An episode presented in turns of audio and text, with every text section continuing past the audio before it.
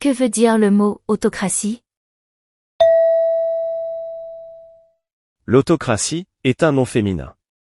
L'autocratie est un système politique où le pouvoir est détenu par un autocrate. L'autocrate est une personne qui exerce une autorité excessive sur un groupe ou sur une société.